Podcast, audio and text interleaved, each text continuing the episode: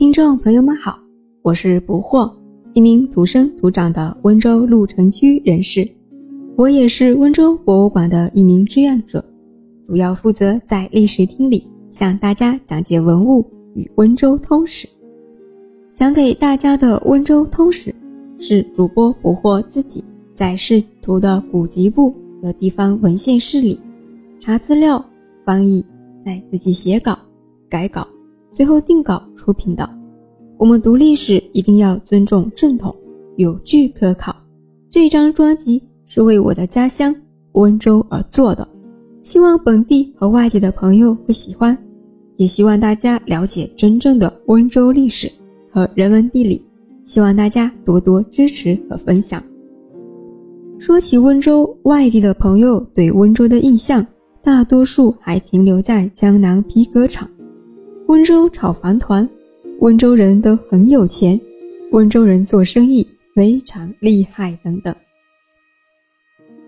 那很长一段时间里呢，那段江南皮革厂的鬼畜视频一直被认为是个段子。那其实不是的，江南皮革厂发生的事情是真实事件，老板真的叫黄鹤，然后这个厂子是真的被黄鹤给玩死了。然后温州炒房团远近知名，以群攻为首。近几年呢也低调了一些。然后温州人都很有钱，这个真的是很大的误解。我们大部分温州人真的很朴实无华，比如我。那关于温州人做生意非常厉害，这个必须要拍胸脯的说，是的，温州商人做生意的足迹真的是遍布全地球。有句话叫做“只有鸟飞不到的地方，没有我们温州人到不了的地方”。无论世界上哪个角落旮旯里头，都有我们做生意的温州人。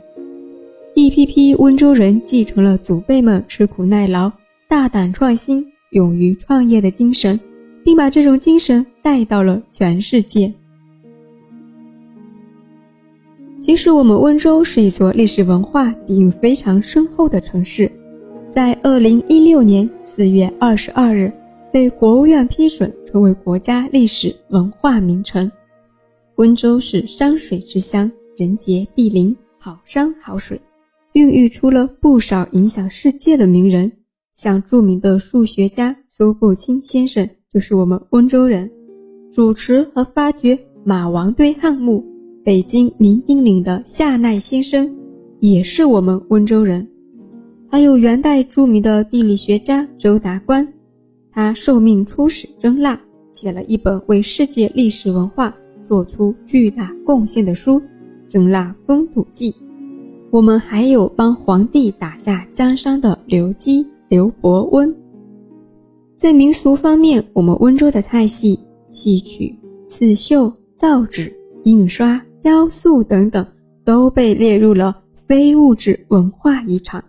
以上这些都会在专辑里为大家一一道来。最后，我们来说说温州话吧。温州话是吴语的一种次方言，属于南部吴语。温州方言被誉为世界第一难懂方言，人们亲切地称它为“魔鬼的语言”。确实是这样。作为一个土生土长的温州鹿城区人士，表示。